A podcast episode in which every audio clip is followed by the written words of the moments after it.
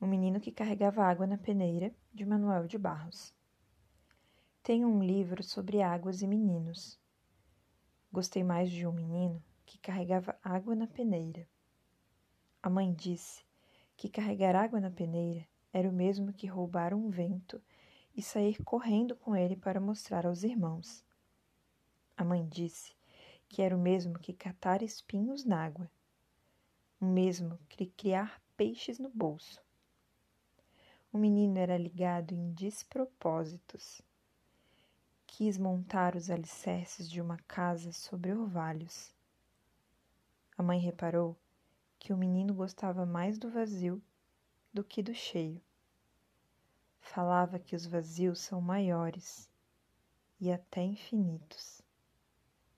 Com o tempo, aquele menino que era cismado e esquisito, porque gostava de carregar água na peneira, com o tempo descobriu que escrever seria o mesmo que carregar água na peneira. No escrever, o menino viu que era capaz de ser noviça, monge ou mendigo ao mesmo tempo. O menino aprendeu a usar as palavras. Viu que podia fazer peraltagens com as palavras e começou a fazer peraltagens. Foi capaz de interromper o voo de um pássaro, botando um ponto final na frase. Foi capaz de modificar a tarde, botando uma chuva nela.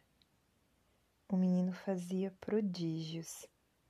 Até fez uma pedra dar flor. A mãe reparava o menino com ternura.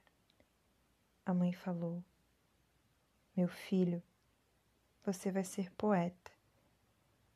Você vai carregar água na peneira a vida toda.